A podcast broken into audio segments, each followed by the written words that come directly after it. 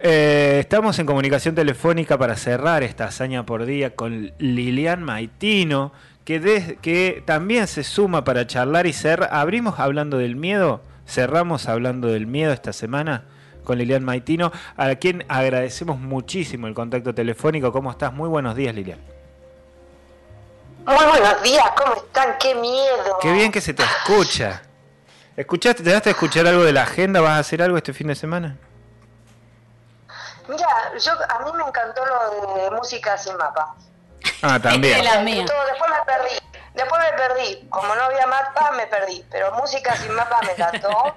pero un montón de cosas esta agenda, o sea, de, fin de semana. Muchas cosas. Hola, Yani, hola, Leo. Hola, buenos días, Lili, ¿cómo va? ¿Cómo están? Muy bien, muy bien, ¿vos? Me alegro, y yo con vos. Bien, volvió la voz, volviste vos. va volviendo, va volviendo. Habrá sido del miedo. Bueno, perdemos, pues ya que empezamos, eh, empezaron contando y hablando sobre el miedo, esta cosa tan humana, y vamos a cerrar hablando del miedo, empecemos con perdámosle el miedo al miedo. Ahí va. ¿Qué les parece? Me gusta el título. Me gusta, sí. Me gusta el título. ¿Cómo se le pierde el miedo al miedo? No te escuché. ¿Cómo se le pierde? ¿Cómo se le pierde el miedo al miedo? Cambio. Cambio, cambio fuera, acordate que nos dijo Yanni, cambio fuera. Ok, entonces, ¿cómo se le pierde el miedo al miedo? Primero, eh, mirando el miedo, ¿no? comprendiendo que es una emoción nuestra, de todos los humanos. No, no es posible no tener miedo. Hay una frase que me parece muy, muy, muy importante. Cuando dicen, bueno, pero ¿cómo hace la gente para avanzar? Porque se asocia a avanzar a no tener miedo, ¿no? Y, hay una frase que dice, miedo, además del miedo no es tonto, es otra frase. Vieron que las cosas que andan por ahí eh, no son tontas, no son buenos los, refranes. Miedo no es el, o sea, valiente no es el que no tiene miedo, sino el que avanza con el miedo. El que no tiene miedo está loco. Es una persona que no puede cuidarse. Entonces empezando ahí a comprender que todos tenemos miedos, ¿no? Eh, es, algo que nos dice, tiene una voz que nos dice, ojo, porque algo puede pasar. Entonces, si miramos, nos puede decir dónde cuidarnos. Ese es, es un miedo que es funcional. ¿no?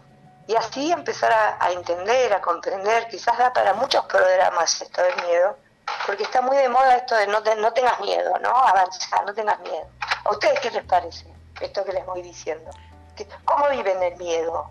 Conversemos.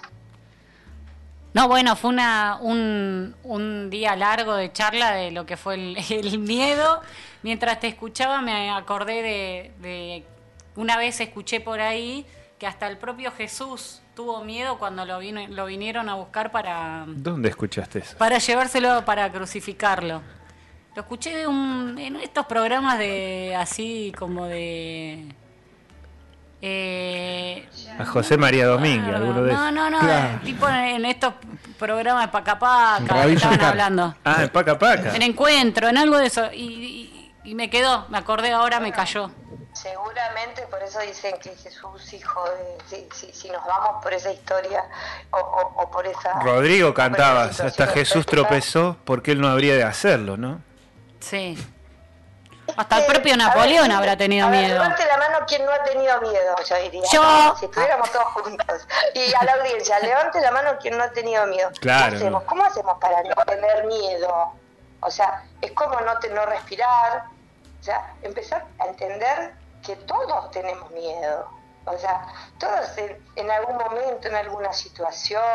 Y además el miedo, el miedo funcional nos avisa, ¿sí?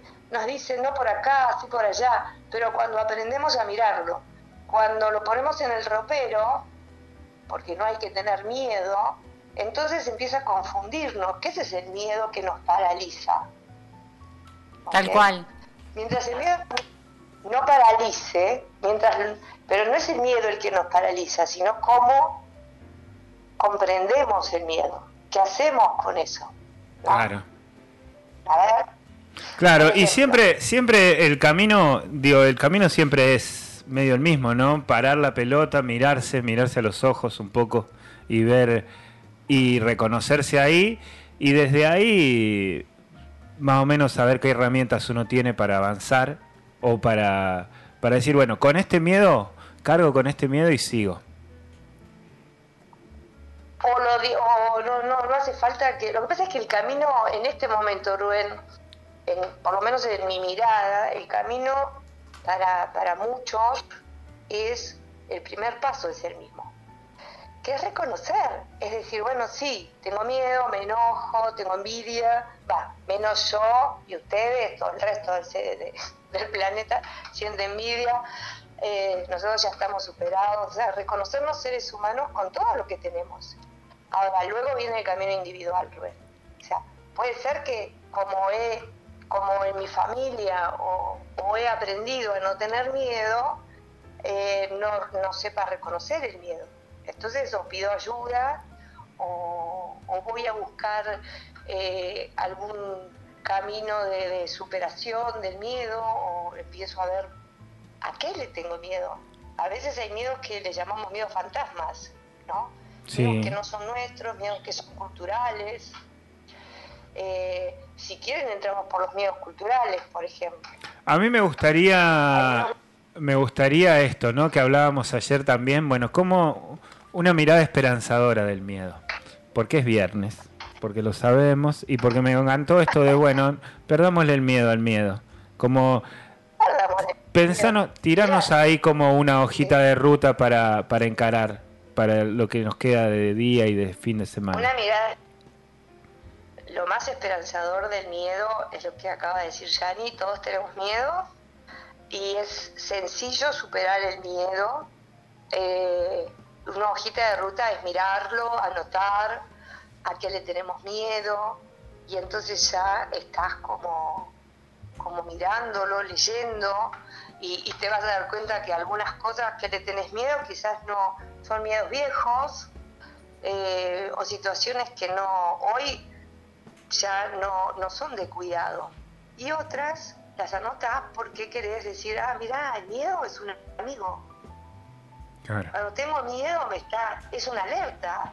Alerta. "Oh, mira, Tal si no cual. me hubiese dado cuenta, quizás no podría cuidar lo que, lo que quiero cuidar, que es importante para mí, porque eso es lo que nos dice el miedo. Ojo con la vida, ojo con esto, ¿sí? No salgas de noche sin cuidarte, no salgas, no, lo que dicen las mamás o, o las abuelas, o, y, y eso, el alerta del miedo, que por lo general es una situación que vivimos biológica, ¿no? ¿Cómo se siente el miedo? Un poquito de taquicardia, un poquito de nerviosismo, y miro. O sea, la hoja de ruta es mirar. Miro o anoto y digo, uy, puedo cuidarme, uy, qué bueno. Entonces, o uh, puedo avanzar en realidad. Esto que tengo miedo de crecer, o tengo miedo de, de encarar un emprendimiento, o tengo miedo de divertirme, o tengo. ¿Y cómo hago? ¿Cómo podría hacer para cuidar? O sea, la segunda pregunta es: eh, ¿esto que me muestra el miedo es real? Sí. Tal cual. ¿Está a riesgo esto? ¿No? O sea, si, si lo hago, ¿qué me puede pasar? ¿Qué es lo peor? Hay una pregunta que es maravillosa, que es cuando descubro un miedo, ¿no? Al que le tengo miedo y lo miro primero de reojo, mírenlo, o mírenlo como puedan. O sea, a veces uno no quiere mirar el miedo porque le- eso le tiene miedo al miedo. A ver si tengo miedo no puedo avanzar, pero ojo con eso, porque a veces si avanzo sin el miedo, también avanzo sin mí.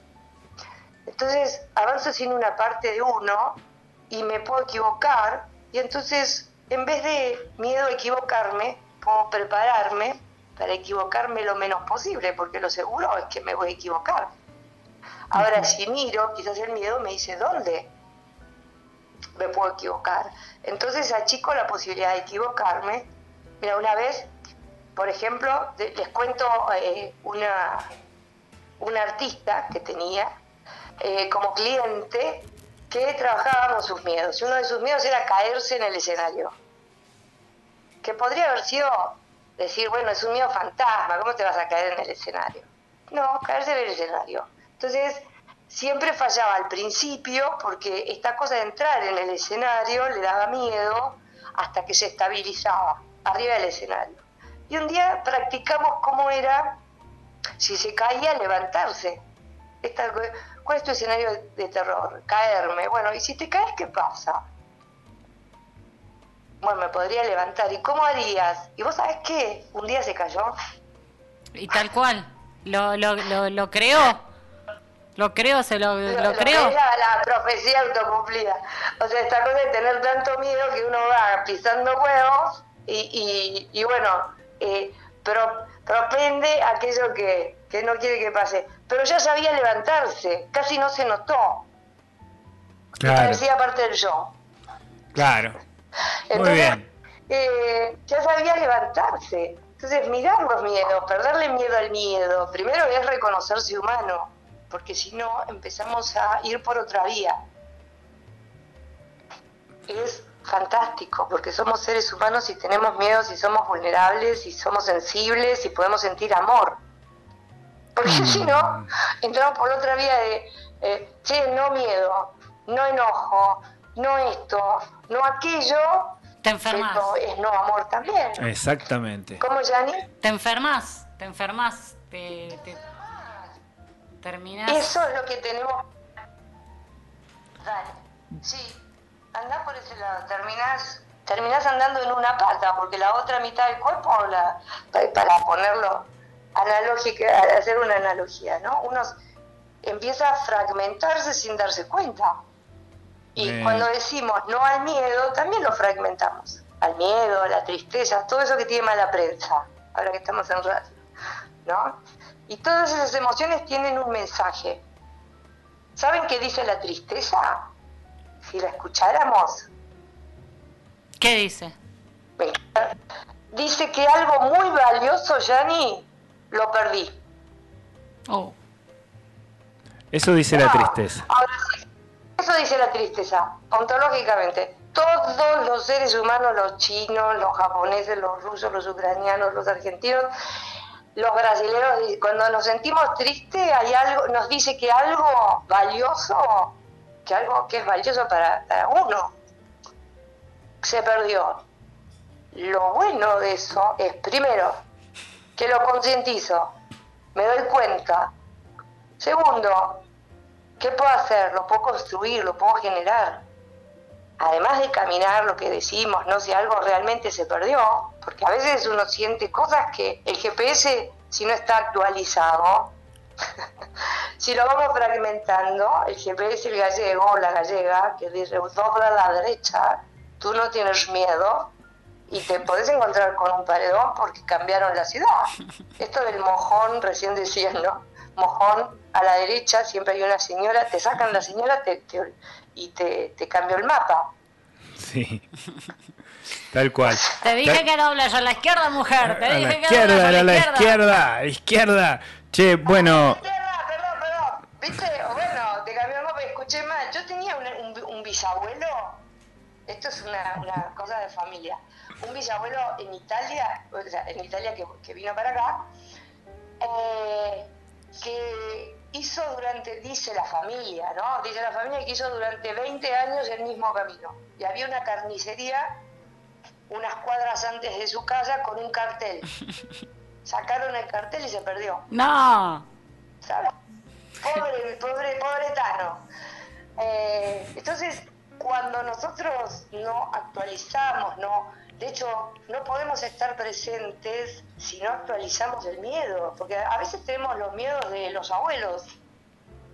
Mm.